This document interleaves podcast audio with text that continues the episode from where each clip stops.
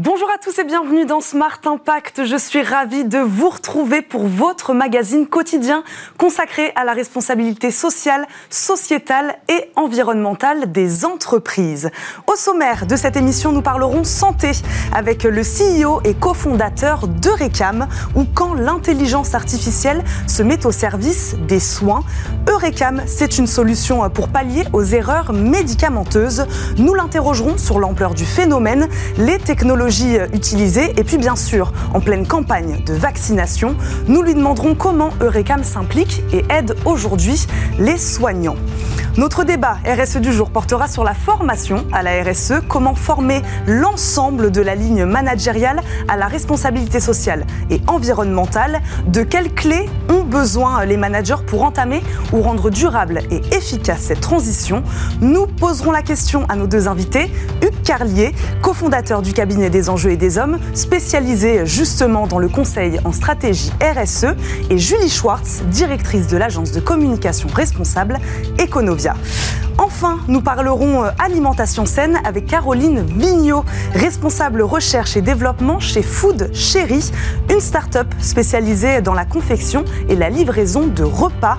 Nous verrons comment elle se démarque sur le marché déjà bien encombré de la livraison de repas cuisinés. Mais d'abord, comme tous les jours, c'est bien sûr l'invité du jour.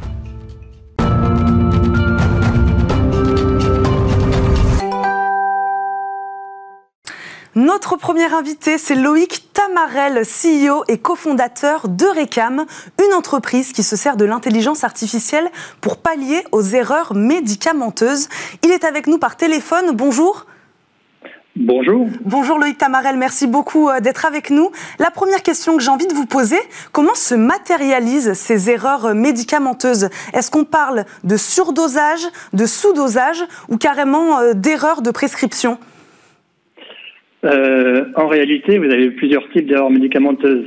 Vous pouvez effectivement avoir, enfin, je dirais que les plus graves seraient les erreurs de surdosage, mais les erreurs de sous-dosage existent également, ce qui entraîne une perte de chance pour les patients. Euh, vous avez également parfois aussi des erreurs tout simplement d'étiquetage. C'est-à-dire que vous allez avoir le bon produit à la bonne dose, mais qui va partir pour le mauvais patient.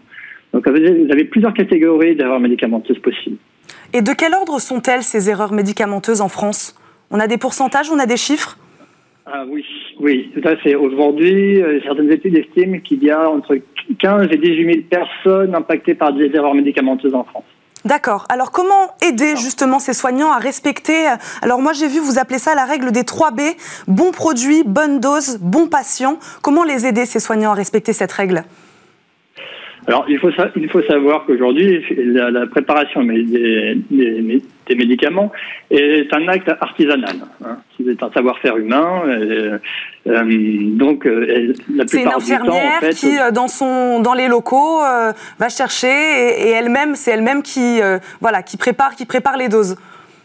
Exactement. Ou alors le préparateur en pharmacie, au sein de la pharmacie, qui va également préparer des, certaines doses de médicaments. Alors ils vont suivre des protocoles, bien évidemment. Il y a une partie euh, qui sont informatisées. Souvent, il y a la prescription du médecin qui est faite, le pharmacien valide, par exemple, et derrière, le préparateur euh, en pharmacie ou, euh, l'infirmière vont suivre un protocole de fabrication. qui est souvent, la plupart du temps, affiché sur une fiche papier. En tout cas, dans le, dans le monde de la pharmacie, c'est comme ça que ça se passe aujourd'hui. Donc nous, en fait, chez Eurecam, euh, nous avons pris le parti de sécuriser ce qui va être lié au facteur humain. Oui, parce qu'il y a un protocole, mais l'erreur est humaine. Le risque zéro euh, n'existe pas. Exactement, c'est tout à fait ça. Euh, donc nous, en fait, si vous voulez, ce protocole, on, va, on, va, on, va, on a créé un assistant qui va accompagner le préparateur en pharmacie ou la personne qui fabrique les médicaments, mais sans remplacer son expertise. Alors on, a décidé de, voilà, de, parier sur l'humain quand même, parce qu'on estime que c'est quand même le meilleur outil aujourd'hui, c'est lui qui a le meilleur savoir-faire pour pouvoir réaliser les préparations médicamenteuses.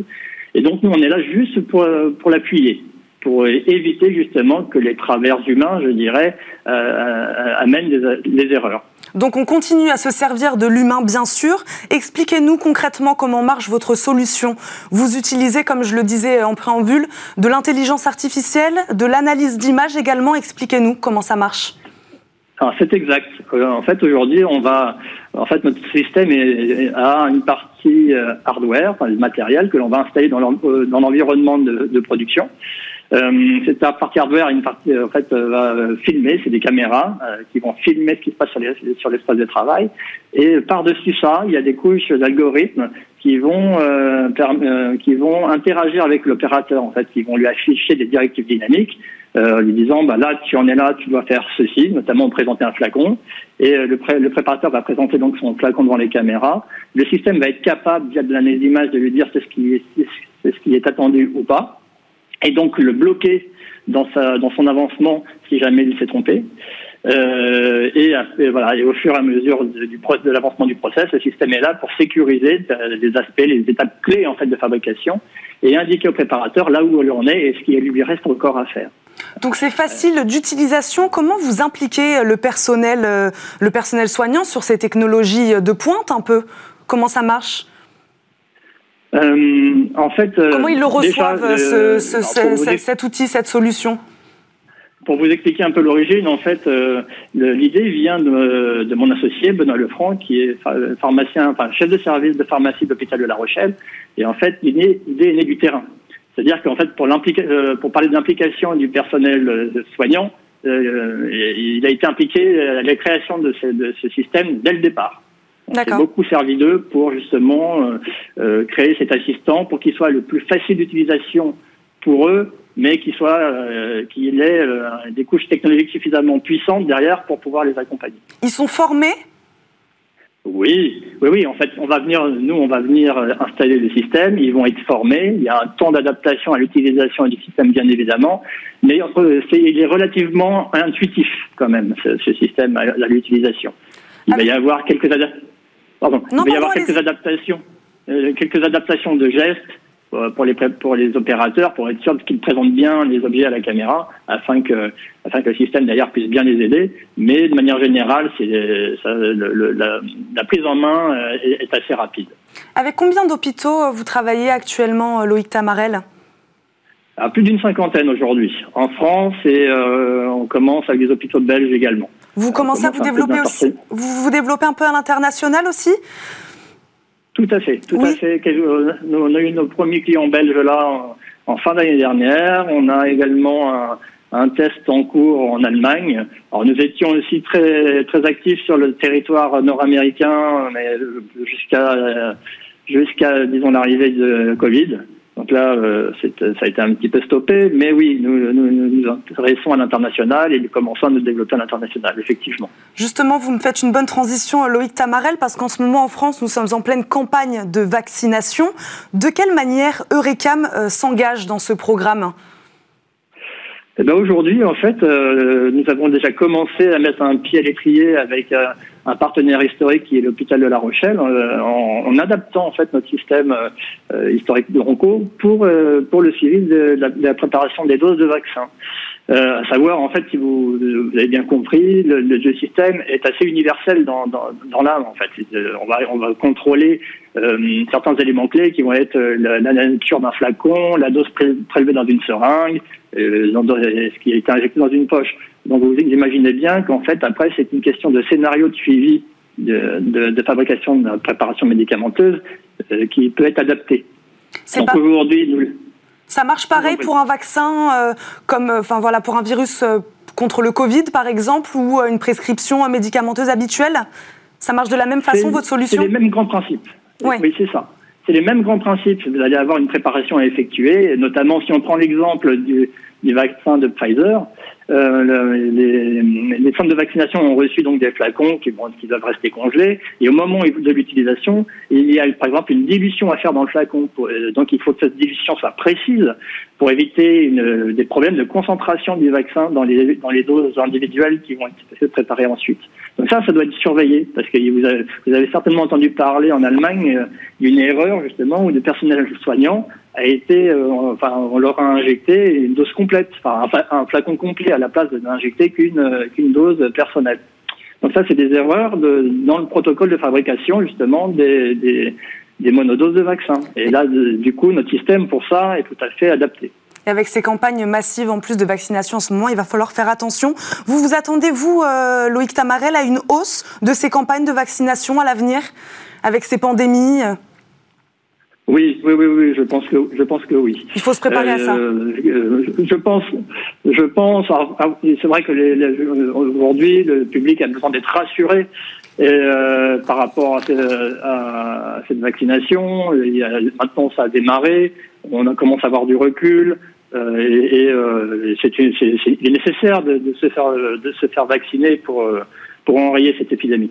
Et votre solution est là aussi donc pour rassurer, euh, pour rassurer les soignants euh, et ceux qui vont se faire euh, vacciner. Merci beaucoup Loïc Tamarel d'avoir été avec nous, de nous avoir sensibilisés à ces sujets de la tech, hein, parce qu'on a parlé d'intelligence artificielle, mais surtout de santé publique. Vous êtes, je le rappelle, CEO et cofondateur de RECAM. C'est l'heure de notre débat RSE. On parle formation à la RSE.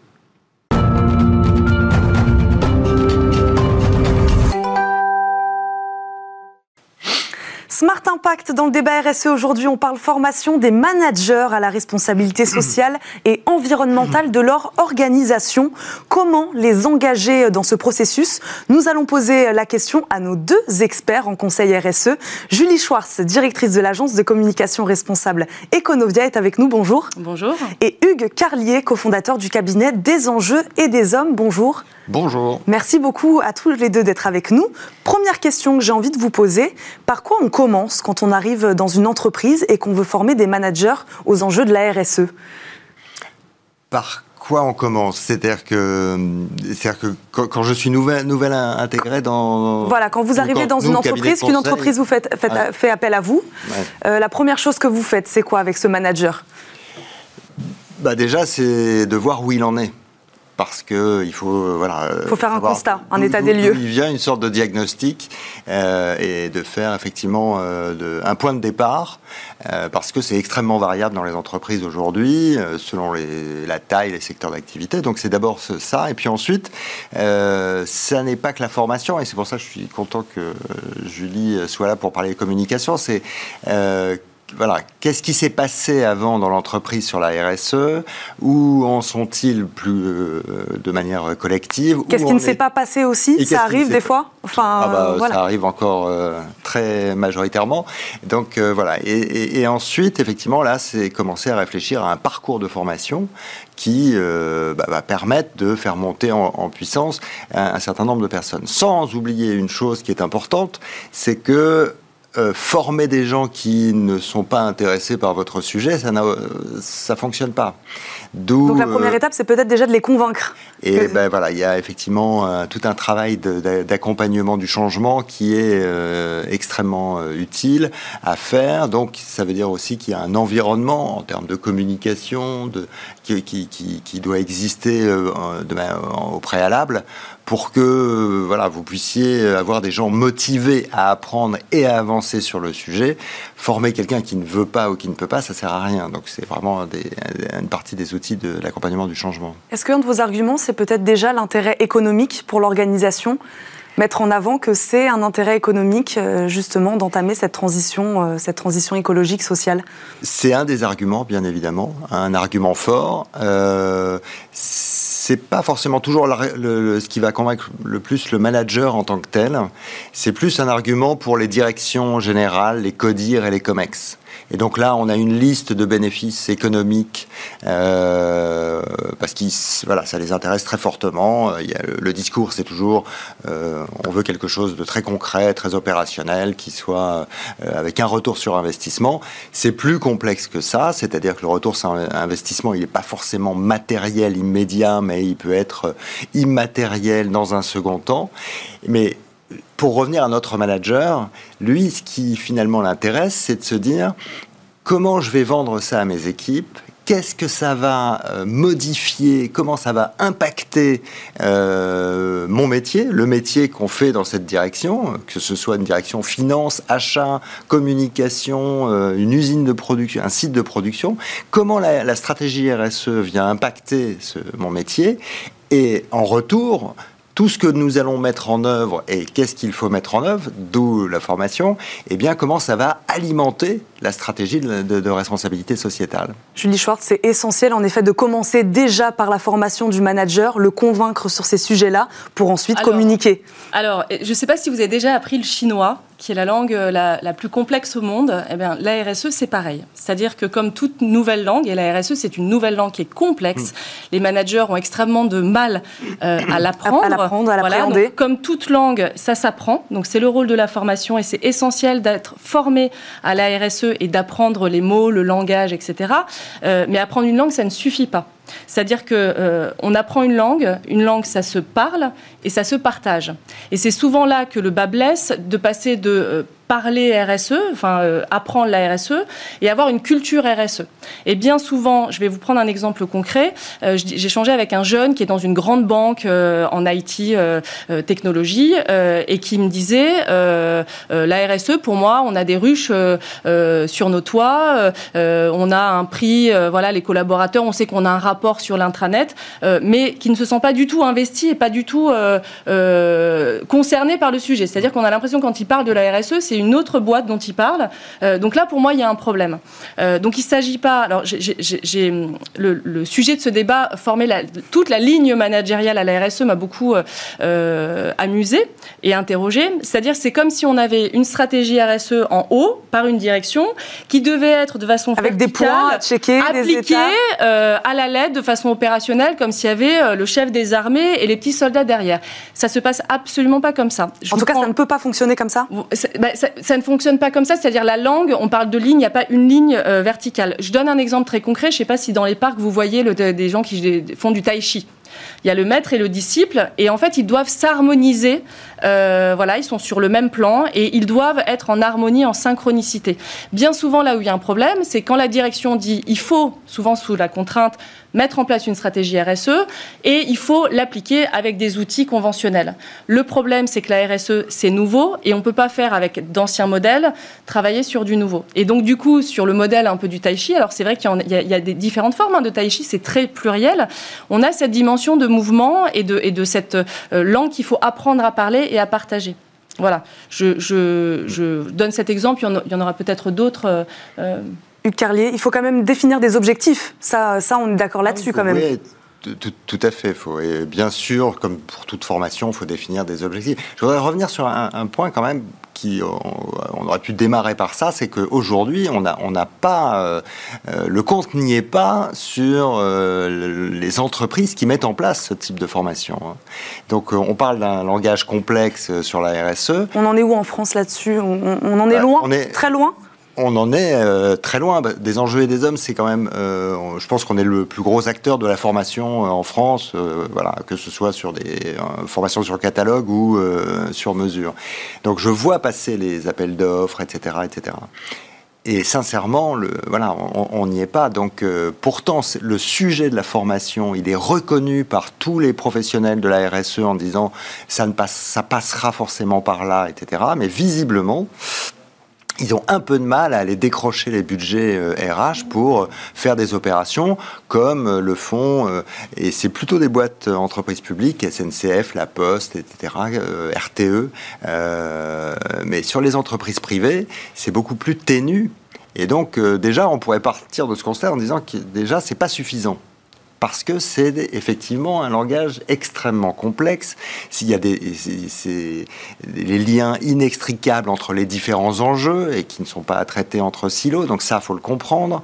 Il y a des dilemmes dans la, RSE pour un manager parce que euh, ma décision d'aujourd'hui aura peut-être un impact délétère sur un autre sujet euh, demain. Donc il y a, voilà, c'est quels, arbitrages je dois faire euh, aujourd'hui. toutes ces clés ça passe forcément, effectivement, par la formation et une formation qui, évidemment, souvent, euh, des interlocuteurs me disent bon, il faut que ça soit très concret, très opérationnel. évidemment, on ne va pas leur lire euh, pendant 14 heures euh, le rapport Notre avenir à tous de manière magistrale. Donc, évidemment, c'est du débat, c'est de la co-construction, c'est des outils pédagogiques très variés. Euh, c'est même faire construire par le manager son propre parcours de formation. Voilà, c'est intéressant de justement de voir comment ça a bousculé aussi euh, la pédagogie. Vous êtes d'accord avec ce constat, Julie Schwartz? Je rebondis euh, tout à fait. Il y a un préalable à ça hein, sur la formation. C'est la RSE, c'est quelque chose qui fait bouger les lignes. Donc quand on parle de lignes, les lignes sont absolument pas rectilignes, elles sont courbes, elles sont bizarroïdes, etc. Je vais vous proposer de faire un autre exemple. Vous allez voir. Euh, voilà, vous êtes prête? Je suis prête. Là, on est sur Après une ligne. je suis quand on parle d'une ligne, on parle souvent d'un cadre. Donc les entreprises se disent on va mettre dans un cadre, on va faire des formations. Nous, chez Econovia, c'est vrai qu'on a l'habitude de faire bouger les lignes. C'est-à-dire qu'à un moment donné, pour euh, dessiner des choses, il faut défaire les lignes pour mieux les refaire. Je vous donne un exemple. Dans ce cadre-là, je me Alors, attention, vous suivez les caméras Voilà. vous faites le tour de... Ouais, voilà. ouais. Je suis avec vous, je suis en face de vous. Ouais. Qu'est-ce que je fais en faisant ça? Qu'est-ce qui se passe? Ouais. Vous comprenez? Dans les entreprises, c'est pareil. On a un cadre particulier on n'ose pas, on a incroyablement de, facilité hmm. à accepter des contraintes très fortes, on le voit dans le Covid. Et on a peur d'en sortir? Non, par contre, on se sent incapable d'oser prendre des libertés. La RSE, c'est pour ça qui fait, euh, que ça fait un petit peu peur, la RSE, parce que ça fait bouger les lignes. Ça veut dire qu'il faut être capable à un moment donné de sortir du cadre et de permettre aux collaborateurs, avant de dire on va faire une formation, de s'exprimer et de dire ok, il y a des choses qui font pas, le cadre, il faut peut-être le réinventer et la ligne managériale la ligne, moi je vois ça comme une relation, comme un partage, comme un échange. Donc avant de changer, il faut pouvoir échanger. Et c'est là où la communication est essentielle dans le travail, en concertation avec la formation, et que ça, c'est un dialogue en fait. Ucarlier, un mot? Complètement d'accord, mais c'est tout la, cet accompagnement du changement nécessaire autour de la, de, la, RSE, qui passe évidemment par la communication, par la formation, euh, parce que de fait, ça, ça vient aussi parce que les, gens ne comprennent pas l'ampleur du mouvement qui est en cours. Qu'on est en train de travailler sur une vraie transformation à terme, qu'on le veuille ou non, des, euh, des modèles des organisations. des organisations. Qu'on parle de la durabilité des modèles qui aujourd'hui, pour la plupart, ne le sont pas. C'est-à-dire qu'ils vont euh, dans un mur qui sera dans 5 mètres, 10 mètres, 20 euh, mètres, mais qui existe bien. En quelques mois, en quelques semaines, les progrès ont été... Alors, alors, paradoxalement, la pandémie de la Covid nous aura euh, fait accélérer. J'imagine que vous, vous avez constaté peut-être une hausse de vos interventions dans les entreprises depuis, euh, depuis le début de la crise. Oui, Julie Schwartz. En fait, ça a cassé les codes. Ce Covid, en fait, est, une, euh, est, dramatique sur, sur un côté sanitaire. Mm. Mais en revanche, elle a libéré les entreprises et les organisations à, travers, à travers des outils de concertation. On est beaucoup sur des entreprises libérées, des modalités où, du coup, on n'est plus dans des silos. Et ça, c'est assez exceptionnel. Et du coup, les entreprises ont besoin d'être accompagnées. Elles sont démunies par rapport à ça. C'est-à-dire qu'elles disent on veut mettre en place une stratégie RSE, mais on ne sait pas comment faire. Et on est très peu de bons traducteurs aujourd'hui en France. Hein. Je pense qu'on a une expertise française qui est très très forte et mm. reconnue à l'international. Euh, on est très peu d'acteurs parce que effectivement, euh, il y a dix ans, on nous prenait pour des bisounours en disant l'écologie, etc. Et maintenant, beaucoup le font par opportunisme en se disant on va se mettre sur la RSE. Mais ceux qui l'ont fait de façon euh, éthique, intègre et par conviction depuis une dizaine d'années ont cette expertise, cette capacité à faire de la gouvernance partagée, de la facilitation, à secouer un petit peu. Il faut faire bouger les lignes si on veut les redéfinir. Et là, il y a un enjeu incroyable au niveau des entreprises qui se disent il faut réécrire la feuille de route. Et c'est là que mm c'est le moment de faire de la RSE, pas dans une case, mais de la faire rayonner et de l'incarner. Et vous en faites partie de cette solution. Merci beaucoup à tous les deux, Julie Schwartz et Hugues Carlier, d'avoir été avec nous aujourd'hui, d'avoir débattu, nous avoir aidé à appréhender cette langue donc de la RSE, cette langue difficile. Merci beaucoup d'avoir été avec nous. On termine comme chaque jour cette émission par la bonne idée du jour. Smart Ideas avec BNP Paribas. Découvrez des entreprises à impact positif.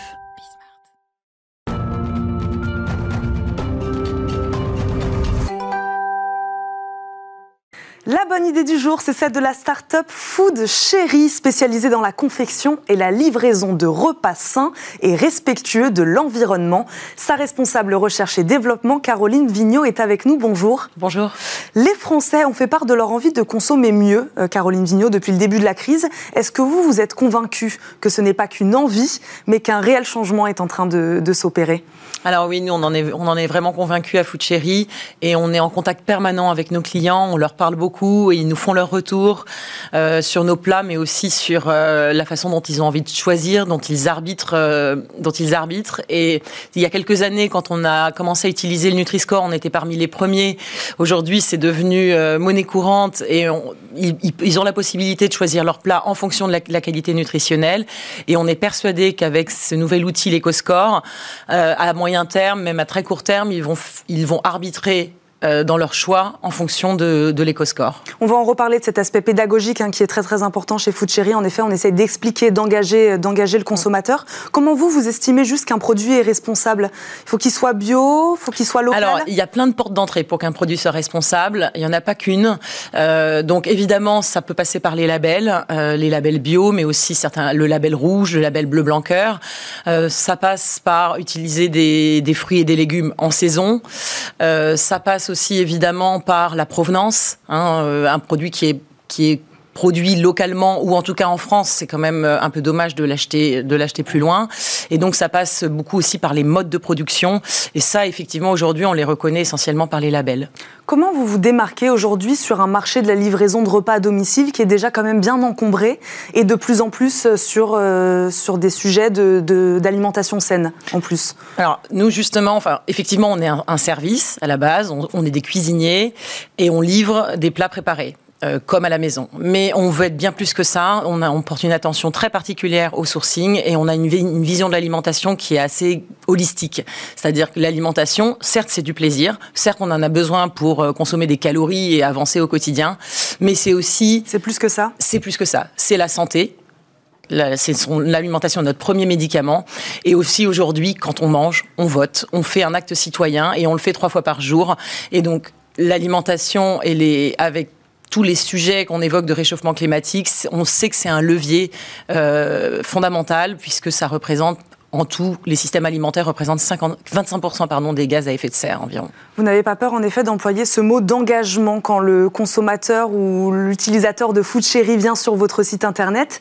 Il fait un acte citoyen. En tout cas, vous lui dites que lui, il fait un acte citoyen. Ah oui, non, non, on assume complètement le fait d'être une marque engagée. Après, pour autant, on ne veut pas du tout être moralisateur. Oui. Nous, on donne des clés, des outils comme euh, le Nutri-Score, l'Eco-Score, pour permettre aux gens de choisir en pleine conscience.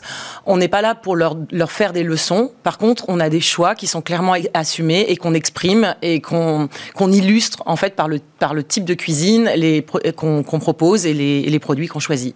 Un dernier mot sur votre partenariat avec Sodexo? Vous avez été depuis peu euh, racheté mhm. par Sodexo. Vous faites donc aussi de la restauration collective.